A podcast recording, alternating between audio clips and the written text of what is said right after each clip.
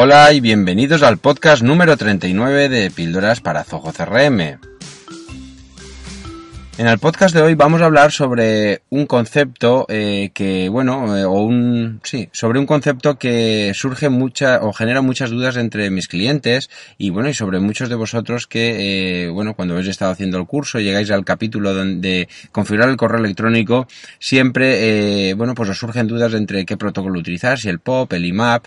Entonces, en este podcast voy a hablaros sobre las diferencias entre el protocolo de IMAP y el protocolo de POP3. Creo que es un tema no voy a hacerlo nada técnico, no os preocupéis, pero es un, es un, como digo, es un concepto, una, una, un, bueno, un conocimiento que creo que es muy interesante y os va a aportar muchísimo valor y ya os digo, no solo para Zoho CRM, sino para vuestro día a día eh, en, en, en vuestro negocio, ¿de acuerdo? Elegir el protocolo adecuado es crítico para hacer una gestión adecuada del correo electrónico.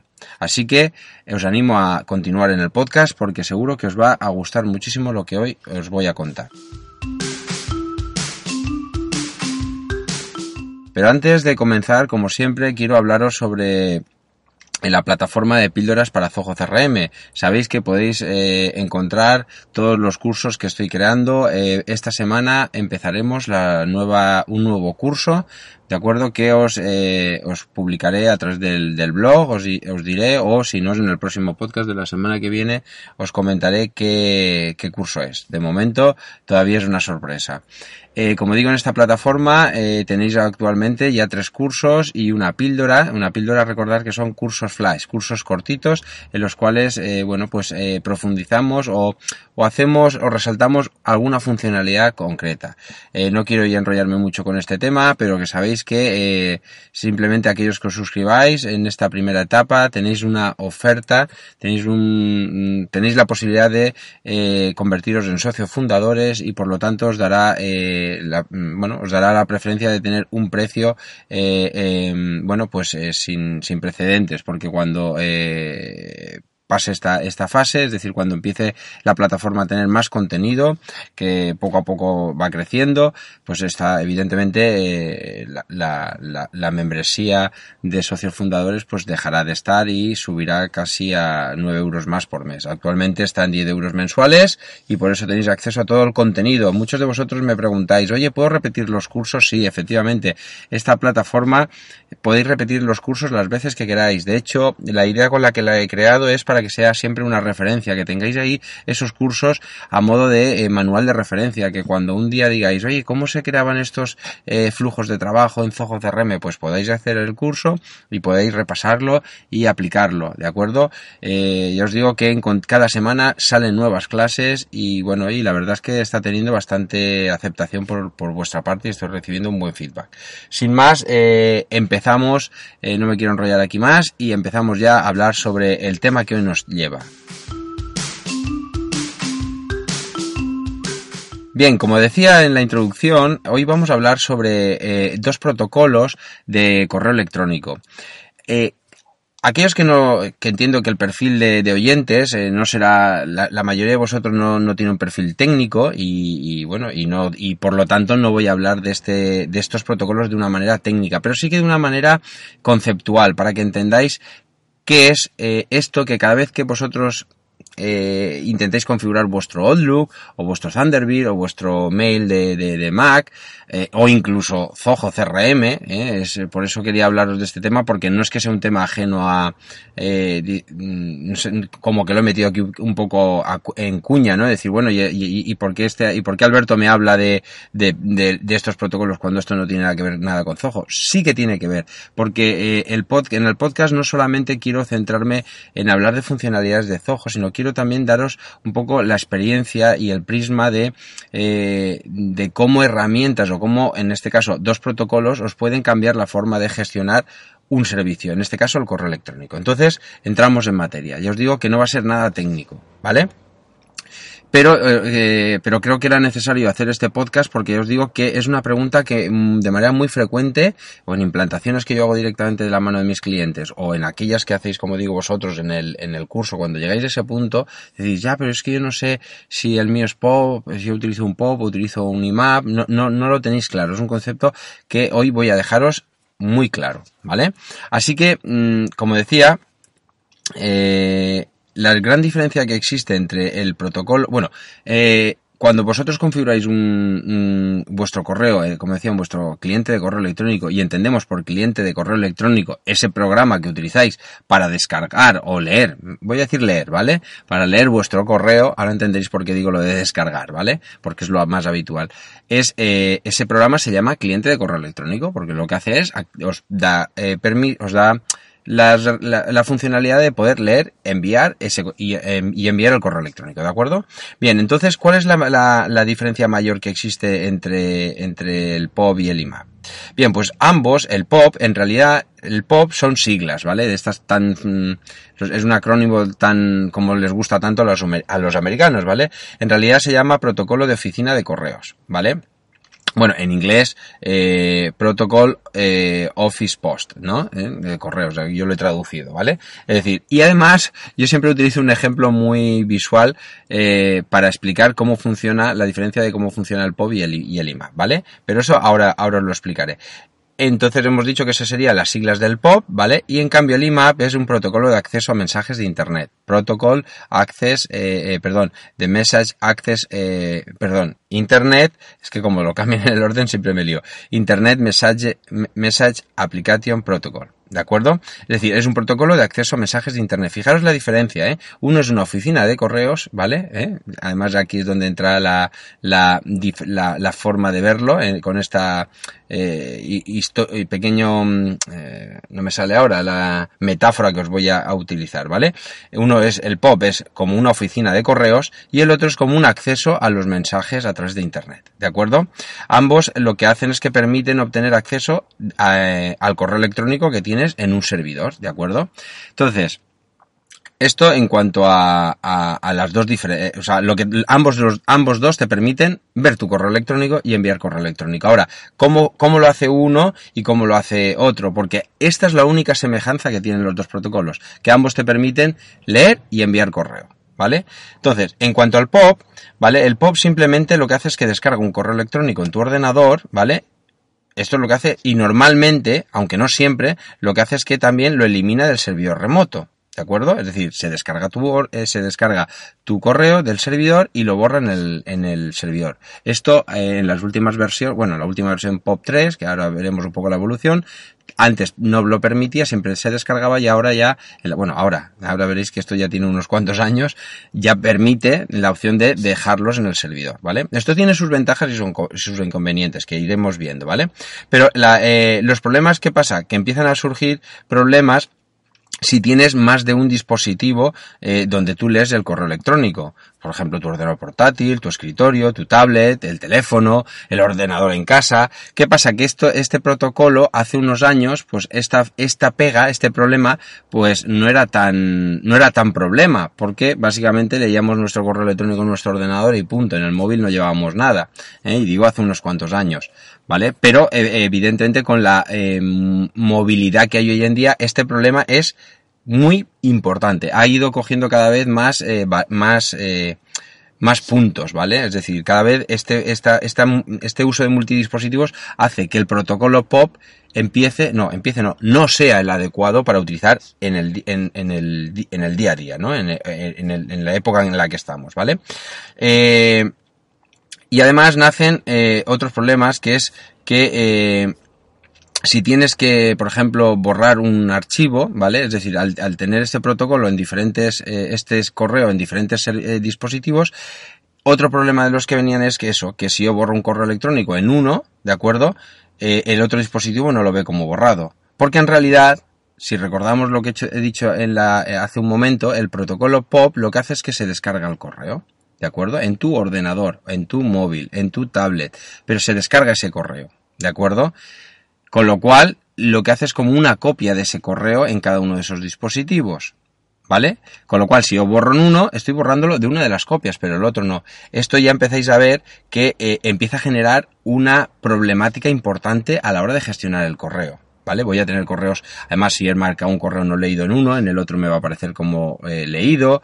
Por ejemplo, si abro un correo electrónico, lo leo en el móvil porque estoy esperando mientras estoy visitando un cliente, ¿De acuerdo? Pues cuando voy al ordenador de la oficina o el de casa, aparece como no leído. Con lo cual me toca volver a repasar el correo. Esto es algo, es, que es, es, es, frustrante, ¿de acuerdo? Porque todo lo que he adelantado en esos 15 minutos de espera, lo voy a tener que volver a rehacer cuando llegue a mi ordenador sobremesa. ¿De acuerdo? Con lo cual, además, si has creado carpetas para organizarte tu correo, pues todo eso desaparece, es decir, está en el dispositivo en el que lo has hecho. Fijaros que esto es una gran, eh, un gran problema. En cambio, el IMAP lo que hace es que permite a los usuarios almacenar el correo electrónico en servidores remotos. Es decir, el IMAP, la diferencia es que el IMAP se queda en el servidor, en el servidor donde tú tienes contratado tu servicio de correo electrónico, y en el POP lo que hace es que se descarga una copia, ¿vale? Y lo que decíamos, se puede borrar o no.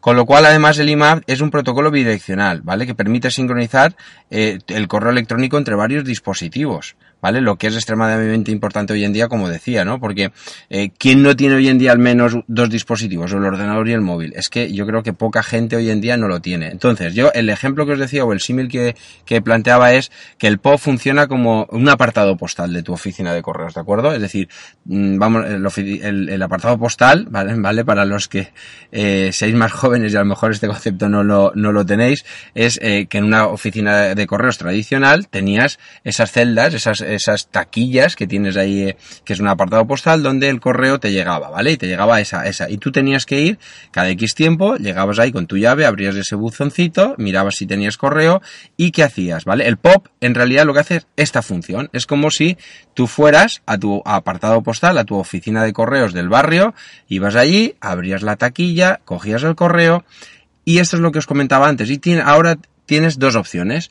O coges el correo y te lo llevas a tu, a tu oficina y lo vacías, o sea, vacías el apartado postal, ¿de acuerdo? Y con lo cual, al quedarse vacío, pues tú te llevas ese correo y se queda lleno y se queda vacío para volver a recibir correo. Pero la opción que os decía es que ahora también se puede marcar para dejar el correo. Es decir, lo que hacías es, vamos a hacer como si hicieras una fotocopia de cada uno de esos correos y dejaras una copia en el, en el servidor y otra te la llevas a la oficina. ¿Para qué se hace esto? Para eh, un poco paliar el problema que tienes que cuando tienes varios dispositivos, por ejemplo el móvil, ¿vale? Si tú mm, borrabas, es decir, si tú vaciabas el correo electrónico cuando ibas a la oficina, ¿vale? Y te llevas el correo, ¿vale? Al quedarse vacío, cuando venía el, el móvil a consultar ese mismo, ese mismo buzón, ¿vale? ese apartado postal, ¿qué pasa? Que al estar vacío no se descargaba correo. Entonces tienes el problema de que tienes un correo electrónico en el, en el cliente en el ordenador, pero no lo tienes en el móvil. Vale, entonces es por eso surgió esa, esa nueva funcionalidad de decir, bueno, pues yo lo que hago es que le digo, bueno, pues hazme una copia, ¿vale? Dejo, no borro los, los correos del servidor y los dejo ahí. Y yo me llevo una fotocopia. Así cuando venga el cliente del móvil, se hará otra fotocopia. Y cuando llegue el cliente del correo electrónico del ordenador de mi casa, hará otra fotocopia. ¿Qué tendré? Tres fotocopias del mismo correo en cada uno de esos dispositivos. Y ahí viene el problema, ahora yo creo que es más fácil de entender, que si yo cojo en la oficina y rompo el papel, rompo ese correo porque es mm, spam o spam no, sino que no me interesa, y lo tiro a la papelera de mi oficina, ¿vale? Pues cuando me voy a mi casa, sigo teniendo en esa bandeja de entrada ese correo que he borrado, en la oficina. ¿Por qué? Porque lo borran en la oficina, lo tiran en la fotocopia de la oficina, pero la fotocopia de mi, orden, eh, de mi casa sigue estando. Fijaros que eso, hoy en día, con la cantidad de volumen de correo electrónico que existe, esto es fatal, ¿vale? Esto es un desastre, trabajar de esta manera. Por lo tanto, Ahora iremos viendo, iremos justificando por qué el pop, eh, pues bueno, mm, yo mm, ya os lo digo por adelantado, no lo utilizaría. Siempre utilizaré el IMAP desde hace ya muchos años, pero mm, sigue todavía estando ese, ese protocolo ahí y la mayoría de las empresas, es decir, la mayoría de los clientes con los que toco siguen utilizando el pop, ¿vale? Pero yo no quería dejarlo en esta parte, quería hacer un poco una introducción, hacer un poco de historia de ambos protocolos para que entendáis un poco por, eh, de dónde viene esto y, un poco en qué punto estamos, ¿vale? Así que, hablando un poco de la historia del pop, ¿de acuerdo? El pop fue desarrollado en el año 1984, fijaos que de esto ya hace un poquito de años, ¿eh? Hace unos cuantos años, ¿vale? Que su función o su objetivo era ofrecer a, que, a las personas, pues que un sencillo medio de acceso al correo electrónico en un servidor remoto, es decir, lo que os estoy diciendo, es decir, era montar una especie de servicio que te permitía recibir ahí el correo y tú te lo descargabas, ¿vale? Este primer protocolo lo que necesitaba era simplemente un nombre de usuario y una contraseña, ¿vale? Y con ello lo que hacía es que, ¡boom!, se descargaba ese usuario, ese correo, que es, eh, volviendo al símil del, del apartado postal, es yo entraba en mi oficina y mi usuario y contraseña es la llave, abría la llave y me descargaba todo el correo, punto. ¿Vale? Después, en el año siguiente, en el 85, se lanzó una nueva versión, POP2, que se llamó, ¿vale? El protocolo o sea, este protocolo ya lo que hace es que, eh, no voy a entrar en esta parte técnica, pero mm, añadió más, más eh, comandos y alguna funcionalidad más, ¿vale? No voy a entrar en cuáles porque ni no, nos interesa. Es decir, mejoró un poquillo eh, ciertas funcionalidades, ¿vale? Por ejemplo, una de ellas, ¿vale? Eh, permitió al usuario elegir si podía leer solo un mensaje, o sea, descargar, leer un mensaje solamente en lugar de tener que descargárselo todo, ¿ves? Pues, ¿para qué? Pues para ahorrar tiempo, porque si yo tenía mucho correo, pues mm, me tenía que descargar todo para poder leer, leerlo. ¿eh? De esta manera, con esta versión nueva, ya podía elegir eh, un único correo, ¿vale? Y en el año 88, ¿vale? Se lanza ya el POP3, que es el que tenemos actualmente, ¿de acuerdo? En este ya se hicieron ajustes para que los usuarios pudieran recuperar eh, el email pues de una manera más sencilla y más eficiente, ¿vale? Mejoró mucho el protocolo. Pero fijaros que el POP3 es, hablamos a veces eh, de manera muy simplista del protocolo POP. Yo, de hecho, hasta ahora he dicho protocolo POP, no protocolo POP3. Pero en realidad es la versión 3, el, el número lo que indica es la versión. Desde hace más de eh, 14 años que esto en informática, en temas tecnológicos, es, como sabéis, una eternidad, sigue estando ese protocolo. Por eso digo que este protocolo es que está muerto. O sea, es que debería haber desaparecido de manera natural hace muchísimos años, ¿de acuerdo? Pero mmm, por algún motivo, sobre todo por desconocimiento, y por eso estoy creando este podcast, para que entendáis que este protocolo ya no debéis usarlo, ¿vale? Es que eh, muchas veces la inercia, el, desconocimiento hace que mantengamos eh, servicios o funciones que no, que no, que no tienen sentido, ¿vale? Que ya, que ya han pasado, ¿eh? ya están en la historia. Entonces, ¿quién, ¿para quién está recomendado el POP? ¿Vale? Pues eh, aquellas personas que utilizan el POP y no surge y no les eh, genera ningún problema, ¿vale? Serían aquellas personas que, por ejemplo, acceden a su cuenta correo electrónico desde un solo ordenador, ¿vale? Eso, hace unos años, como digo, pues era así y no, y no, y, y, no nos generaba ese problema de dualidad, ¿no? De tener diferentes copias y demás, porque solamente teníamos el ordenador de la oficina, el ordenador del trabajo, eh, de donde fuera, pero teníamos un único ordenador, ¿vale? Pero eso hoy en día es eh, poco habitual. Pero es que además era importante realizar, y eso también eh, aquellos usuarios que utilicen POP deben utilizar, deben realizar alguna copia de seguridad del disco duro con regularidad, o por lo menos del, del correo. ¿Por qué? Porque como este servicio lo que hace es descargarse el correo del servidor, pues la única copia que tenemos está ahí en nuestro ordenador. Si cambiamos de ordenador, si eh, se, nos se nos estropea o lo que sea, el problema es que perdemos esa información, ¿vale? Y aunque es posible disponer eh, de que el correo electrónico se almacene en servidores remotos, en la mayoría de los ISPs y otros proveedores de servicios de correo electrónico, también puedo decir que la descarga de correo electrónico es un proceso lento, ¿vale? Y el usuario tiene un, si, y además tienes un gran número de, de, de de correos en el, eh, almacenados en ese servidor, pues tarda un montón. Yo no sé si habréis notado, imaginaos que tenéis un, otro problema eh, eh, eh, relacionado con la velocidad es, imaginaos que utilizáis, que seguramente la mayoría utilizaréis, eh, perdón, POP3, eh, estáis en una conexión con, hoy en día con la tecnología móvil, ¿vale? O con un ordenador portátil y estáis en una Wi-Fi o estáis tirando incluso del 4G eh, del, del teléfono móvil. ¿Qué pasa? Que cuando se, os vayáis a conectar para descargaros el correo electrónico, os puede chupar totalmente el ancho de banda del teléfono y os puede dejar sin datos. ¿Por qué? Porque lo que hace es que se descarga de manera masiva toda la información. Es decir, si eh, os han enviado juntos con 10 megas, 20 megas cada adjunto en un correo electrónico, todo eso se descarga, ¿vale? Entonces, ¿qué pasa? Que en ese momento, tanto leáis el correo de la descarga, el amigo que os ha enviado un PowerPoint eh, cargado de datos o un fichero de audio, de vídeo adjunto, ¿vale? O un Word súper pesado. ¿Qué pasa? Que aunque tú en ese momento no lo vayas a leer, porque estás en la terminal de tu aeropuerto o estás eh, esperando en la calle, en ya digo, a un cliente o lo que sea, aunque tú ese correo no lo vayas a leer, como quieres leer otros correos, se lo descarga todo, ¿vale? Y eso, pues hace precisamente que, por un lado, sea lento y por otro lado, te pueda consumir la tarifa de datos de, de, tu móvil, ¿vale? Si estás conectando a través del móvil. O sea que esto es un tema muy a tener en cuenta. Entonces, Motivos por los que no recomiendo el POP, pues ya he dicho muchos, ¿vale? Pero, eh, por ejemplo, lo que, lo que he estado comentando antes, tienes que borrar o archivar el mismo correo en cada dispositivo, ¿vale? Lo que he comentado antes, si he borrado, si he roto un correo en la oficina, cuando llegue a, a casa, al ordenador de casa, tengo que borrarlo también. O sea, esto es un, perdonadme, pero es un coñazo y aparte que te, te frustra. A mí personalmente me frustra cosas que ya he hecho, volver a repetir con el poco tiempo que tenemos y con el gran volumen de datos que, de correos, perdón, que recibimos. Esto es algo que, bueno, que no tiene sentido hoy en día. Por lo tanto, otro de los problemas es que cuando inicias eh, una sesión en, en, un dispositivo, en cada uno de tus dispositivos, vas a ver un montón de correos que no has leído, ¿vale? Sin indicación de si lo has, si lo has borrado, lo has eh, movido a otra carpeta, lo has marcado con algún tipo de etiqueta, es decir, todo e, de etiqueta o, o, marca que, incluya tu, tu cliente de correo electrónico. Es decir, que todo el trabajo que has adelantado en un dispositivo no te vale en el otro. Vamos, es un poco lo, más de lo mismo. Es decir, volver a rehacer trabajo, ¿vale? A lo, lo, mismo pasa con las carpetas. Si yo, como decía, utilizando la, la, analogía esta que estás en un, en un cliente, te, te ha dicho que esperes un poco porque va con retraso y no te puede atender ese momento y tú te tiras ahí 15 o 20 minutos y en tu móvil o en tu tablet empiezas a adelantar lo que comentaba, o leer correos, o crear una carpeta, archivar y demás, todo ese trabajo no te vale para nada. Esto es, vamos, es, es como digo, es frustrante, ¿vale? Otro tema importante es eh, aquello que os comentaba hace un momento relacionado con el tema de copias, es que si pierdes tu portátil, tu tablet, tu lo que sea, tu, el dispositivo que utilices, pues has perdido la información. O si se te estropea el disco duro de tu ordenador, has perdido tu información, ¿vale? Con lo cual, esto es otro de los grandes inconvenientes que tiene el servicio POP3, ¿vale?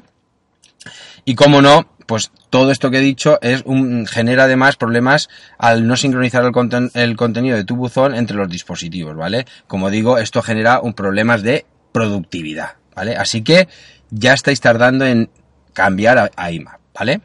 Entonces, dices, la siguiente pregunta que me pregunta la gente es, oye Alberto, pero es que yo no sé si tengo IMAP, tengo POP. Es normal, ¿vale? Es, normal porque es quizás un concepto algo técnico, ¿vale? Aunque si vais a la configuración de vuestro correo electrónico, normalmente cuando os pregunta el servidor POP, ¿vale? Eh, perdón, el servidor de correo entrante, pues tendréis algo que pondrá o IMAP o POP. Eso es ya el indicativo de que utilizáis un protocolo u otro. Pero bueno, sin entrar ni siquiera ahí, hay una forma súper sencilla que podéis hacer vosotros. Y es, primera señal, pues lo que he comentado, que si tú creas una carpeta en uno de tus dispositivos, pues esta no se va a replicar en otro. Es decir, imaginaos que tenéis dos ordenadores, uno en casa y otro en la oficina. Tú creas una carpeta en el de la oficina y cuando te vas a casa esa carpeta no está. Ya sabes que tienes POP.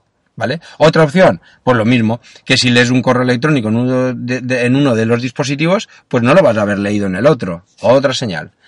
Otra señal última, signo 3, por ejemplo, pues lo mismo, si eliminas un correo electrónico de uno de, los dispositivos, no estará en el otro. Es decir, si lo borras en la oficina, no estará borrado en, la, en casa, ¿vale? Un poco más de lo mismo. Veis que soy machacón en esta parte, pero es que esto es lo que realmente hace que el pop hoy en día, pues es que, es que no, es que no, no tiene sentido utilizarlo, ¿de acuerdo? Vamos a pasar ahora a hablar ya del IMA para ir terminando, ¿vale? Y eh, la, la, historia del IMAP la voy a hacer mucho más breve, ¿vale? Simplemente un poco por resaltar a eh, Mark eh, Crispin, ¿vale? Fue el que desarrolló este protocolo, el primer IMAP, en la Universidad de Stanford en el año 1986, ¿vale? Y lo, y lo hizo como una alternativa al POP, porque entendía que el POP tenía sus deficiencias, tenía algunas deficiencias, y fijaros que lo hizo en el año 86, ¿eh? O sea, en dos años después de que se generara el POP cuando todavía este problema de multidispositivos y todo esto no era muy habitual entre el, entre, vamos, entre el, el, consumidor final, ¿vale? Por eso ha tardado tanto tiempo, ¿vale? Quizá el IMAP ha empezado a tomar más relevancia o más fuerza, en este, eh, sobre todo en el, en el consumidor final, en el consumidor no técnico, porque no ha tenido esta necesidad de trabajar con diferentes dispositivos o no ha tenido esta posibilidad, ¿vale? Entonces el IMAP, continuando un poco con el tema de la historia, tiene, como decía antes, o ya he comentado, tiene la gran ventaja de ser un protocolo bidireccional, ¿vale? ¿Esto qué es? Pues que proporciona una funcionalidad mucho mayor eh, al usuario. ¿En qué sentido? Pues en lo que estaba comentando, en que toda la información que yo replico en, en mi cliente de correo electrónico, en realidad lo que estoy es trasladándose, es de manera bidireccional estoy, o sea, la información fluye en los dos sentidos. El POP es unidireccional porque yo me descargo el correo y lo que haga en mi equipo se queda en mi equipo. Aquí no. En el IMAP, si yo me descargo el correo, que en realidad no, no es una descarga como tal, ¿vale? Eh, aunque sí que se puede, vamos, ahora cuando entremos en el IMAP lo vais a entender, pero vamos a suponer, yo me descargo mi correo en el IMAP, pero si hago un cambio, ese cambio se traduce, se traslada, perdón, al servidor para que el resto de dispositivos se entere, ¿de acuerdo? Han, también han sucedido diferentes versiones, ¿vale? Que han, se han ido lanzando eh, desde el protocolo IMAP 2, IMAP 3 y hasta el actual. Hoy en día, aunque no ponemos igual que sí que decimos muchas veces POP 3, eh, no decimos IMAP IMAP 4, decimos protocolo IMAP, ¿vale? No decimos la versión, pero que sepáis por, por a día de hoy que la versión que hay es la eh, IMAP 4, ¿vale? Esta versión ya nació en el año 1996, ¿vale? Y permitió, y esto es muy importante, y es otra diferenciación también frente a, al POP, ¿vale? Es que permitió el contraseñas de texto cifrado, ¿vale? Y texto plano, ¿vale? en los inicios de sesión. Esto ahora, ahora, ahora os, os termino de explicar, ¿vale? Pero además, otra de las ventajas eh, en esta misma línea es que permitió cifrar los correos electrónicos, ¿vale?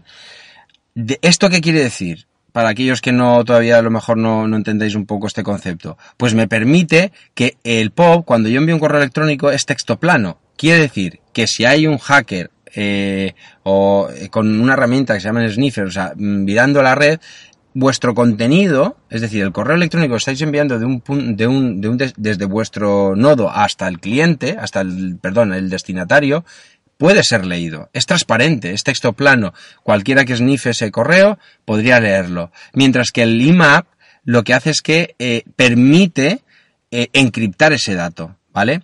Por eso, seguramente, cuando hayáis, si alguno habéis intentado, y si no, en el curso lo vemos, cuando en la clase, en la clase en la que hablo de configurar el correo por IMAP, de hecho en el curso lo hablo por IMAP y lo explico por IMAP precisamente porque es el protocolo que yo recomiendo, no yo, sino toda, yo creo que hoy en día cualquier eh, eh, experto en, en, en temas de, de, Internet eh, y sobre todo en temas de soluciones para, para empresas. Eh, ¿Por qué?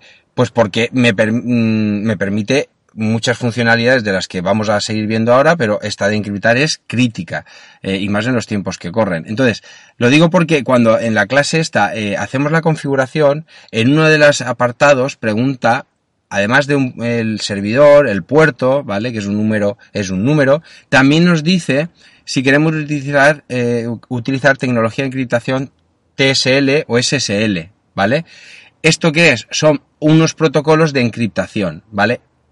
Que el servidor, eso, el servidor vuestro, es decir, donde tengáis el hosting, cuando os dice, mira, para la configuración mi IMAP yo utilizo SSL o utilizo TSL. Entonces, este, este protocolo lo que hace es permite encriptar los correos y tenéis la tranquilidad de que cualquier correo que enviéis está encriptado. Nadie, nadie, salvo el destinatario, lo va a poder leer. ¿Vale? Entonces, ¿cuándo se recomienda usar o por qué usar el IMAP? Bueno, pues eh, es recomendable para personas que utilizan pues varios equipos o dispositivos, ¿no? Pues yo creo que hoy en día para todo el mundo, como digo, ¿no? Porque todos tenemos correos móviles, tabletas, eh, ordenadores, como decía, en casa, en, en, la oficina, ¿vale? Entonces, tener esta sincronización de todo lo que, eh, de todas las acciones que vamos realizando en el correo electrónico es imprescindible para ser más eficiente y ganar muchísimo más tiempo, ¿vale? Así que cuando una persona usa IMAP, eh, y lee, elimina o mueve un correo electrónico entre las carpetas, lo que hace es que eh, toda esta información, todos estos cambios se trasladan en tiempo real al resto de dispositivos. Es decir, yo puedo tener en mi mano derecha el móvil o izquierda, yo que soy zurdo, eh, y leer, marcar como leído un correo y si voy a mi, a mi navegador o mi cliente de correo electrónico también conectado por IMAP, voy a ver cómo ese correo automáticamente se marca como leído, ¿vale? Sin hacer nada más. Vale. Esto eh, es importante.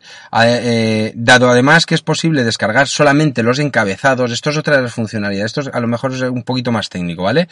Pero la ventaja del IMAP frente al POP es lo que decía antes, que el IMAP solamente me descarga el encabezado. ¿El encabezado qué es? Pues son los datos mínimos para que mi cliente, mi, mi, mi, mi cliente de correo electrónico, ya sea web o sea un programa en sí, vea y me diga, pues mira, este cortín es un correo de esta persona que pone este asunto y tiene esta fecha y esta hora, ¿vale? Es decir, voy a simplificarlo, ¿vale? Son los datos imprescindibles para que tú veas si quieres leerlo o no.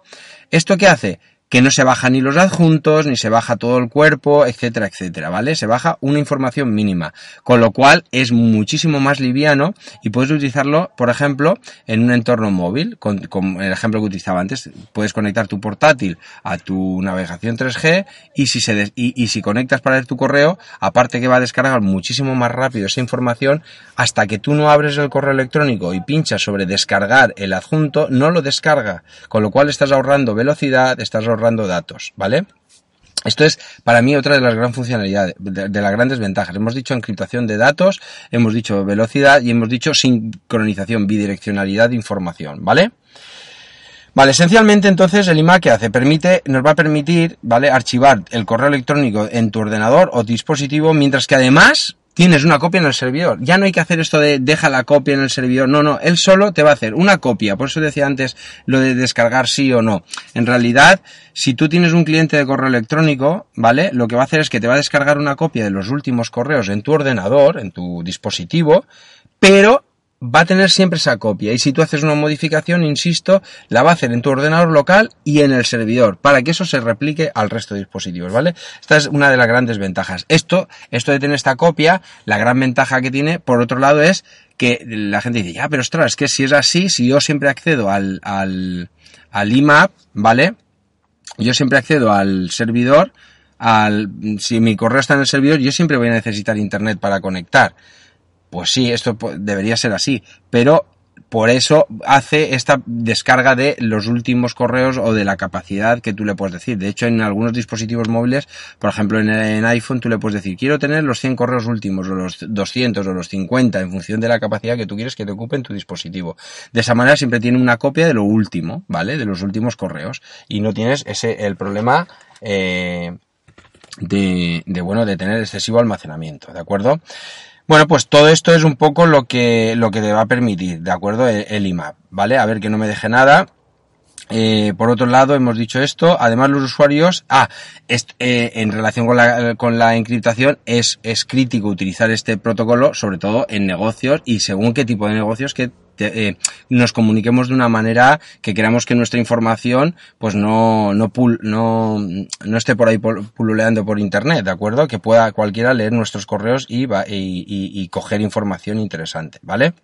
Como decía antes, por otro lado, y por ir terminando ya, eh, el, el, el pop debería haberse muerto, ¿no? Debería haber muerto de manera natural hace mucho tiempo, pero quizá el desconocimiento que hay en, el usuario final, por, por, por, quizá no entender muy bien este mundillo a veces y estar un poco centrado en otros temas, pues hace que eh, esta configuración del pop haya, se haya mantenido, porque aparentemente ha parecido más fácil. La verdad es que muchos ISP, es decir, muchos servidores de internet donde tenemos el correo, no te lo han facilitado, siempre te han dado el pop por, por, por rapidez, porque además tiene un problema. Bueno, el, por encontrar una desventaja de, del IMAP frente al POP y es el tema del tamaño del buzón. Evidentemente el IMAP, al quedarse siempre todo en el servidor, requiere, de unos buzones, de, o sea, un espacio de tu buzón muchísimo más grande que el POP. Por eso la mayoría de proveedores durante mucho tiempo han ofrecido POP porque sabían que si te ofrecían, imagínate, un 100 megas, 200 megas o un giga de espacio en tu correo, como siempre lo que hacías ibas, eh, siguiendo un poco en el símil, ibas a esa oficina, te llevabas el correo y la dejabas vacía, nunca se llenaba el buzón, ¿vale? Cuando la gente deja esa configuración, que es otro de los problemas que genera el POP, cuando dejas marcada la opción de dejar la copia en el servidor para que otros dispositivos también puedan bajarse el correo, el problema que tienes es que se te llenaba y seguramente muchos de vosotros habéis recibido una notificación diciendo que el buzón está lleno o, os han devuelto correos y los clientes, oye, no te llegan los correos, eso es por ese motivo, porque se te ha llenado el buzón. Entonces, ¿qué pasa? Que muchos proveedores ISP no facilitaban el protocolo IMAP porque entendían que tenían que ofrecerte más espacio de buzón y este en esa época todavía era también muy caro el almacenamiento en la nube. Oye, como ha bajado todo, eh, han bajado muchísimo los precios de almacenamiento, por ejemplo, Office 365 te da no sé si son 50 gigas, Gmail también te da 30 o 50 gigas, es decir, los buzones por IMAP eh, han aumentado el espacio, ha bajado, ha bajado el precio y por lo tanto el, el aplicar IMAP hoy en día es muchísimo más eh, asequible. ¿Y por qué comento todo esto? Y ahora un poco enlazarlo hacia Zoho CRM, pues porque lo que os decía, muchos de vosotros cuando llegáis a este punto en Zoho CRM no sabéis cómo configurarlo. Entonces yo os recomiendo que habléis con vuestro proveedor, le pidáis los datos de conexión IMAP, es súper sencillo, igual que os dan los de IMAP, perdón, los de POP os dan los de IMAP. Y si no os lo recomiendo, podéis migrar a, G Suite, que era el antiguo Google Apps, o a Office 365, o a cualquier otro proveedor que os, os, dé ese servicio. Si tenéis alguna duda en este servicio, en este tema, no dudéis en contactar conmigo. Ayuda arroba pildorazcrm.com. Pildoraz, en lugar de una S, es una Z. ¿eh? pildorazcrm.com. Eh, me, oye Alberto, mira, yo tengo esta duda y no sé cómo hacerlo, qué proveedor me recomienda, me lo preguntáis y yo os ayudo encantado de la vida, ¿vale? Simplemente, y por ir terminando y por terminar ya, este que se ha hecho un poco largo, eh, deciros que eh, eh Zoho CRM solo permite conectar con protocolo o usar el protocolo IMAP en las versiones profesional e enterprise. Es decir, en la estándar no lo permite. En estándar solo va con POP. Así que mm, si queréis utilizar eh, el IMAP, pues evidentemente tendréis que utilizar la versión eh, profesional o Enterprise. Hace un par de años, si no recuerdo mal, solamente estaba en Enterprise y ahora lo, y, hace un par de años lo ha bajado a la profesional, porque entiende que es el protocolo para, para trabajar de manera eficiente, ¿de acuerdo? Si utilizáis POP eh, en, en en, Zoho CRM, normalmente lo que hace es que te genera o te, lo que hace es que genera una cuenta de Zoho Mail para poder eh, conectarse contra eh, tu, servidor, tu servicio, ¿vale? Lo que hace es que utiliza de intermediario el cliente correo electrónico de Zoho, de Zoho que es Zoho Mail. Pero bueno, ese tema ya si queréis en otro podcast lo hablamos, ¿de acuerdo? Así que nada, de verdad que si tenéis la posibilidad, ¿de acuerdo? Y ya nos, ya os lo digo, no desde el punto de vista de Zoho CRM o de Zoho, sino desde vuestro, como he dicho, desde vuestra gestión propia del correo. Si queréis simplificar y evitaros problemas, que seguro que mientras está hablando os, han venido a la cabeza muchas veces eso, esos problemas, y queréis quitaros de encima, pasar a IMAP os lo recomiendo. Ya os digo, si tenéis cualquier problema, de verdad, o me enviáis un comentario en el mismo blog, porque sabéis que esto, todos los podcasts están en la página web, ¿de acuerdo? Están, si vais a píldoracrm.com, ¿eh? están, eh, estos están estos podcasts con el artículo correspondiente, donde están las notas del programa. Ahí podéis ponerme un comentario, que me vendría muy bien además, porque así lo que le conteste a uno le contesto al resto, ¿de acuerdo? Y podemos eh, mejorar la comunidad. De hecho, os animo a que eh, pongáis comentarios en los artículos. Estos podcasts, como sabéis, os lo repito, están en el blog, colgados con sus notas y demás. Entonces ahí podéis poner los comentarios. Lo digo porque a lo mejor, incluso mejor que un correo, porque así lo ponéis ahí y es una manera de que aprendamos todos juntos. Yo no tengo ningún problema en comentar. Si es un caso muy particular, pues me lo escribís a ayuda.pildoracrm.com y encantado de la vida de contestaros. Y como siempre, y ya para despedirme, os pido por favor que, eh, pues nada, que, hagáis unas valoraciones, unas reseñas en iTunes eh, y si lo queréis conveniente, cinco estrellas para que, eh, bueno, pues para ayudar a que este podcast siga creciendo como está creciendo y vaya llegando cada vez a más gente. Y bueno, y si lo queréis compartir en vuestras redes sociales, pues a mí me vendría súper bien. Y yo creo que es una manera muy interesante de que todos aprendamos y mejoremos. Así que nada, sin nada más, muchísimas gracias y nos vemos en el próximo podcast.